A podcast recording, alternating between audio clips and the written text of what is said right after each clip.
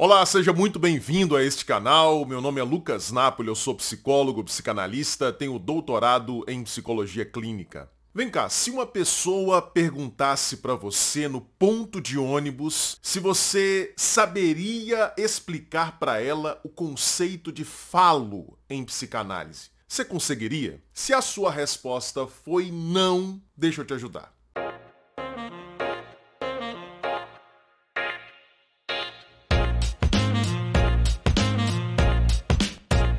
Logo de cara eu quero apresentar uma definição para você, claríssima, fácil, em humanês, não em psicanalês. Se você for pegar aí muitos manuais de psicanálise, textos clássicos a respeito desse conceito, certamente você verá explicações extremamente complexas e muitas vezes obscuras, desnecessariamente obscuras. E eu vou logo de cara apresentar para você uma definição fácil, clara, inequívoca do conceito de falo. Falo em psicanálise é o significado que o pênis tem na cabecinha de uma criança de 3 a 5 anos. Eu vou repetir para você. Falo é o significado que o pênis tem na cabecinha de uma criança de 3 a 5 anos. Uai, Lucas, você não falou que ia me ajudar? Essa definição que você acabou de dar, ela tá me deixando ainda mais confuso. Calma, calma. Deixa eu desenvolver a ideia. Veja só. Para o Freud, o Freud escutando os seus pacientes na clínica, os seus pacientes neuróticos, ele deduziu que por volta dos 3 a 5 anos, mais ou menos, não fique preso a essa cronologia, mais ou menos por volta dos 3 a 5 anos, as crianças estão vivenciando uma fase do desenvolvimento sexual que o Freud chamou justamente de fase fálica. Isso porque, por volta dessa idade, as crianças fazem uma descoberta extremamente marcante e poderosa. Elas descobrem a diferença entre os corpos masculino e feminino. Elas descobrem que existe uma diferença marcante entre os corpos das meninas e dos meninos. Qual é essa grande diferença? Os meninos têm pênis e as meninas não têm. É claro que um adulto normal, ele sabe que essa diferença entre os corpos de homens e mulheres é apenas uma diferença, claro. A mulher não tem pênis, mas em contrapartida tem clitóris, tem vagina, tem toda uma genitália própria do sexo feminino. No entanto, uma criancinha que está nessa faixa etária de 3 a 5 anos, ela não consegue perceber isso. Ela não consegue ter essa compreensão de que entre os corpos de homens e mulheres existe apenas uma diferença e não uma relação de desigualdade, de superioridade do homem em relação à mulher. A criança não consegue compreender isso. Como ela ainda está numa fase do seu desenvolvimento em que ela é facilmente iludida pelas aparências, ela olha para a diferença entre os corpos masculino e feminino e conclui que no corpo feminino está faltando uma parte. Assim, o pênis é interpretado pela criança como o elemento que tornaria uma pessoa completa, inteira, plena. Então, os homens seriam completos e as mulheres seriam incompletas, porque os homens têm pênis e as mulheres não têm pênis. Veja, de fato, quando você simplesmente compara a aparência dos corpos de homens e mulheres, de fato, à primeira vista, quando você não entende como é a genitália feminina, à primeira vista parece de fato que está faltando alguma coisa no corpo da mulher que existe no corpo do homem. A criança, como é iludida pela aparência, ela então conclui: no corpo da mulher está faltando alguma coisa, o corpo do homem é um corpo pleno, completo e inteiro, porque tem o pênis. Ora, é justamente essa representação, preste atenção nisso, esse significado que a criança, tanto o menino quanto a menina, dá ao pênis nessa fase, acreditando que ele é o elemento que torna o corpo de uma pessoa completo ou incompleto, é esse significado que nós chamamos em psicanálise de falo. Mas peraí, Lucas. Depois que a criança cresce, obviamente ela deixa de atribuir esse significado ao pênis, não é verdade? Sim, é verdade. Mas se é assim, então por que não tratar isso apenas como um mal entendido infantil sem maiores consequências? A resposta é muito simples, olha só. Essa ideia de ser uma pessoa incompleta, que é a conclusão das meninas, né? Eu sou uma pessoa incompleta porque eu não tenho o pênis que os meninos têm. Essa ideia de ser uma pessoa incompleta e a ideia de poder ser uma pessoa incompleta, que é a conclusão dos meninos, os meninos olham para o corpo das meninas, percebem que nele não há o pênis e então os meninos desenvolvem um medo de se tornarem incompletos como as meninas. Então essas duas ideias, a ideia de ser uma pessoa incompleta e a ideia de poder ser uma pessoa incompleta, essas duas ideias, apesar de surgirem ali por volta dos 3 a 5 anos, elas jamais saem da nossa cabeça. De fato, uma pessoa normal, um adulto normal, deixa de pensar que é o pênis em si, o órgão sexual masculino, esse elemento que confere completude, de fato. Mas o que, que acontece? Nós transferimos, transferimos o significado que nós demos para o pênis lá naquela faixa etária de 3 a 5 anos, nós transferimos aquele significado para outras coisas. Porque as ideias de que nós somos incompletos ou podemos ser incompletos, essas ideias não saem da nossa cabeça. Então a gente passa a acreditar, depois daquela faixa etária, a gente passa a acreditar que existe sempre coisas que nos conferem completude, coisas que nos tornam plenos. A criancinha acredita que essa coisa, num primeiro momento, é o pênis. Mas quando a gente chega na vida adulta, a gente passa a acreditar que outras coisas podem nos conferir completude, inteireza, plenitude. Por exemplo, sucesso profissional.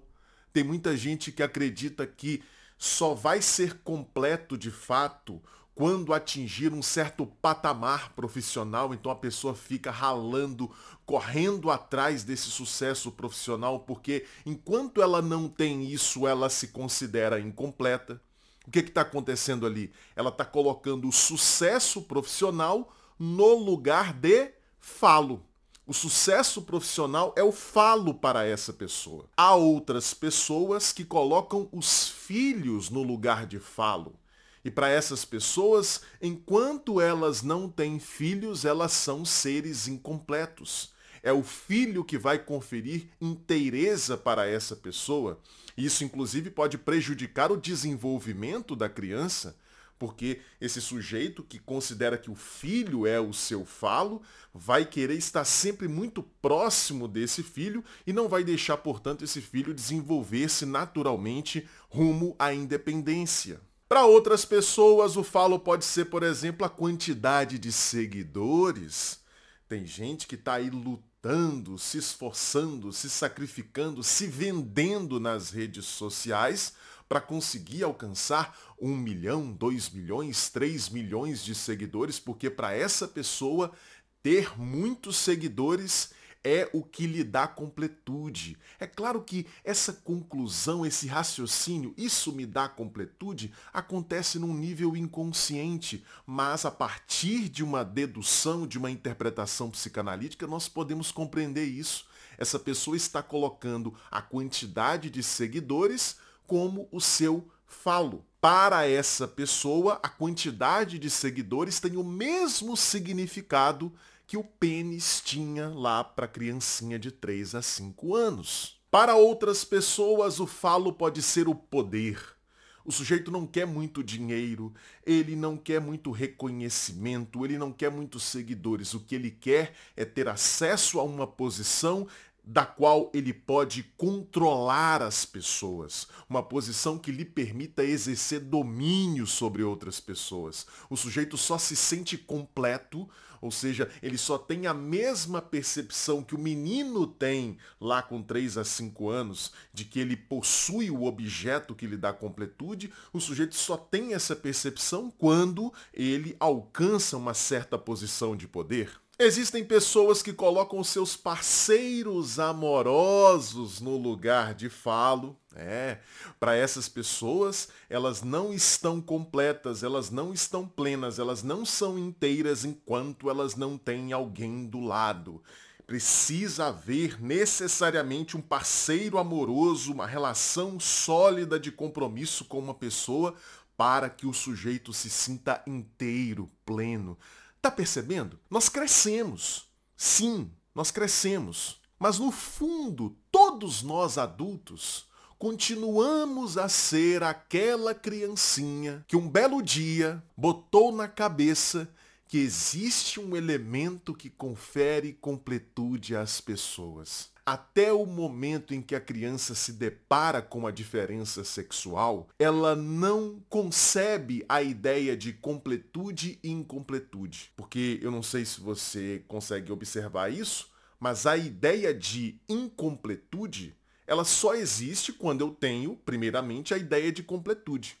A criança desenvolve a ideia de que existem seres completos e incompletos justamente quando ela se depara com essa diferença sexual e percebe que o menino tem algo que a menina não tem. Então emerge na cabeça da criança essa ideia. Uns são completos e outros são incompletos. Essa ideia nunca mais sai da nossa cabeça e a gente começa então a achar na vida adulta que nós somos incompletos se nós não tivermos tal ou tal atributo, tal ou tal coisa, tal ou tal pessoa.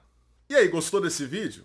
Se você gostou, saiba que isso daqui é só uma pequena amostra. É, uma pequena amostra do que você vai encontrar na Confraria Analítica. A Confraria Analítica é a minha escola de formação teórica em psicanálise.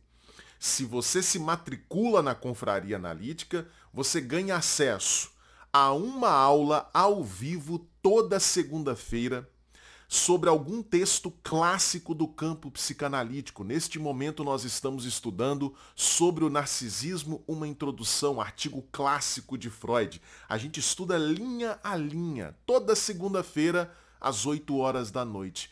Essas aulas ficam gravadas e são disponibilizadas logo na terça-feira.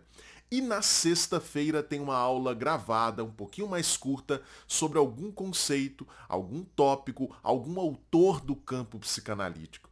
Então, quer ter acesso a duas aulas toda semana e mais todo o acervo de mais de 200 horas de aula que a gente já tem lá na Confraria Analítica? Então você precisa fazer parte da nossa escola. Para se tornar membro da confraria, você vai pagar apenas o valor de R$ 39,99. Mas preste atenção, você precisa entrar agora, porque esse valor vai aumentar. Em breve, o valor da assinatura da confraria analítica vai aumentar. Então você precisa fazer a sua matrícula hoje, agora. Clique no primeiro link que está aqui na descrição você pode pagar por cartão de crédito, boleto, Pix e você tem acesso a mais de 200 horas de conteúdo sobre psicanálise que vai crescendo toda semana, porque tem duas aulas disponíveis toda semana para você. Beleza? Então o primeiro link aqui da descrição é só clicar, fazer a sua assinatura e a gente se encontra lá na confraria. Antes de terminar, deixa eu falar rapidinho para você sobre os meus dois e-books. O primeiro deles se chama O que um psicanalista faz. Neste e-book, eu explico de maneira rápida, simples e didática o que, que acontece num consultório de psicanálise. E o segundo e-book se chama Psicanálise em Humanês. 16 conceitos psicanalíticos cruciais explicados de maneira fácil, clara e didática. É praticamente um mini curso de introdução à teoria psicanalítica em formato de e-book. Para adquirir esses dois livros digitais é só você clicar nos links que estarão aqui na descrição. Bom, se você gostou desse vídeo, não deixe de dar o seu like, não deixe de se inscrever aqui no canal para você ser avisado dos próximos vídeos. Não deixe também de fazer um comentário, assim o YouTube percebe que você está engajado com esse canal e sempre mostrará os novos vídeos logo na sua página inicial do YouTube. Compartilhe esse vídeo com todos os seus amigos. Mande aí nos seus grupos de WhatsApp. Essa informação precisa circular. Beleza? Eu encontro você então no próximo vídeo. Um grande abraço. Tchau, tchau.